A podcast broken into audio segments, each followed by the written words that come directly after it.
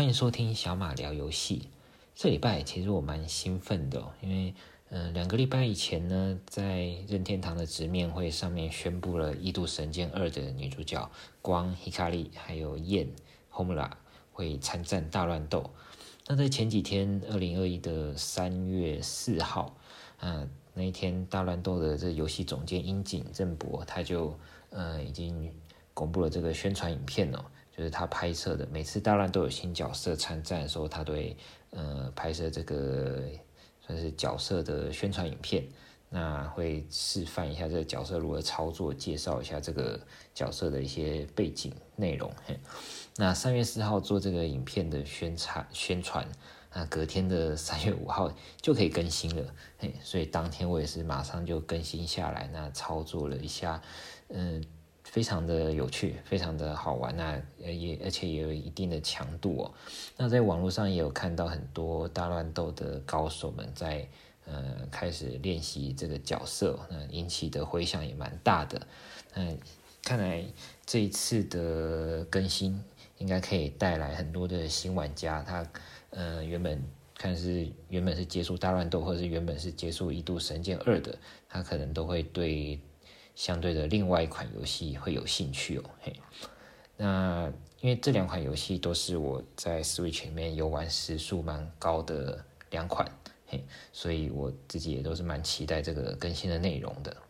不过我们这一次就先不聊大乱斗，我们先聊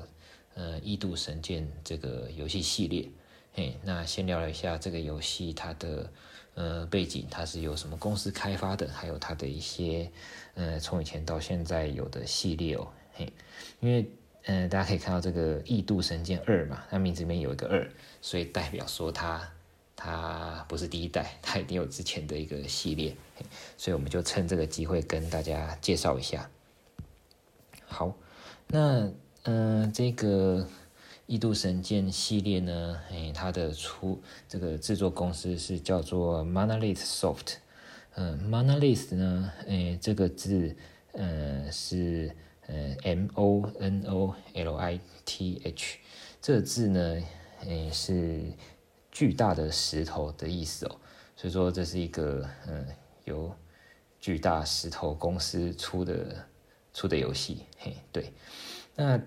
Monolith 呢，它现在是任天堂旗下的子公司。那它一开始并不是哦，一开始它是就自己发行，呃，自己制作自己的游戏。那一直到，呃，它的股份逐渐被任天堂收购。那一直到二零一一年的时候，才完全的就是被，呃，购买成为任天堂旗下的子公司哦。嘿，那它，嗯、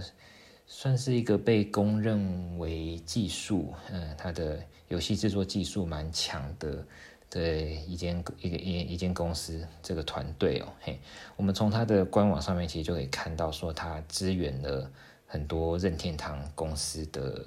呃，任天堂公司的游戏开发哦，嗯，像是很有名的《萨尔达传说》的旷野之息，还有斯普拉顿，对，这个 Splatoon 已经有了。官方的译名，我们就呃试着都用这个官方的名字来讲。还有斯普拉顿一代、二代，诶，还有动物之森，其实都有这个 Monolith 的协助，嘿，所以任天堂他也知道 Monolith 它的技术力，所以会请他们公司的团队来协助做，呃，做做他们的游戏，嘿。那另外一方面呢，就我个人觉得说，因为呃，我们这次要介绍的《异度神剑》的系列，它是所谓的这个角色扮演游戏，呃呃 R RPG 类型的游戏哦。那这样类型的游戏，其实在呃任天堂原本的独占游戏中是比较少的哦。嗯，大家比较熟悉的一些任天堂的独占游戏，像是马里奥啊、萨尔达。诶，之前讲过的宝可梦啊，那这些游戏呢，诶，当然各有各的特色。那马里奥以它的动作，呃，操作为为著名嘛。那萨达它有一些解谜跟动作的部分。嗯，那宝可梦它有一些培养的要素。那其实像是宝可梦，它也是一个角色扮演的游戏。那马里奥呢，它也有出一些像是，嗯，纸片马里奥这样子类型的。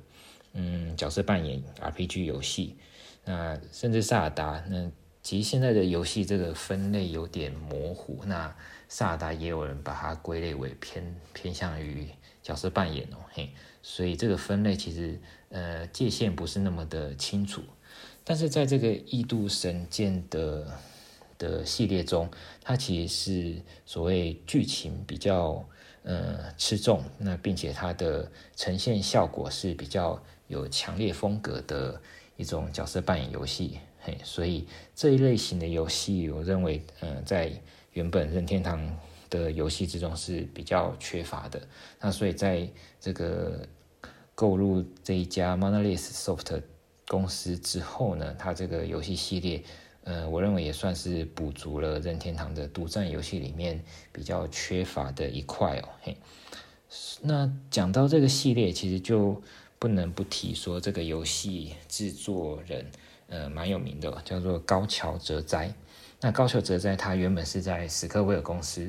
就是呃，上次我们也有提到做 Final Fantasy，呃，还有勇者斗恶龙这一家呃史克威尔的公司里面，嘿。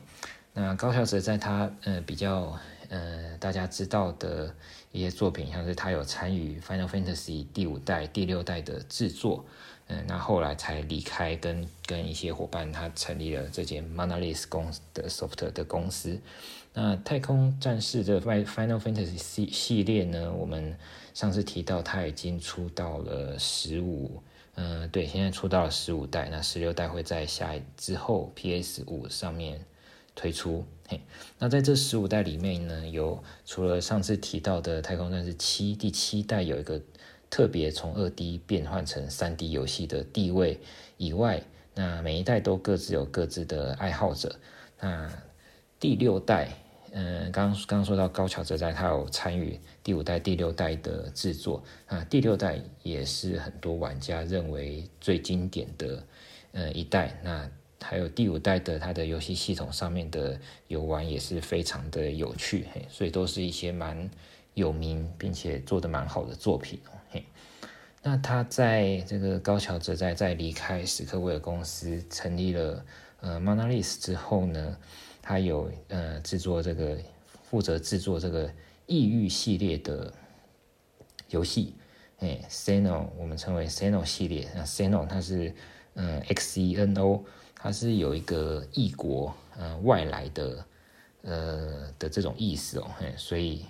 这个中文大家的普遍的翻译是翻译成异域，嘿，那这前面提到这现在我们这个游戏叫《异度神剑二》，它算是官方的翻译哦。那以前大家比较习惯称它为《异异域神剑二》，所以有时候我也不小心就讲错，那它是之前大家比较习惯的译名。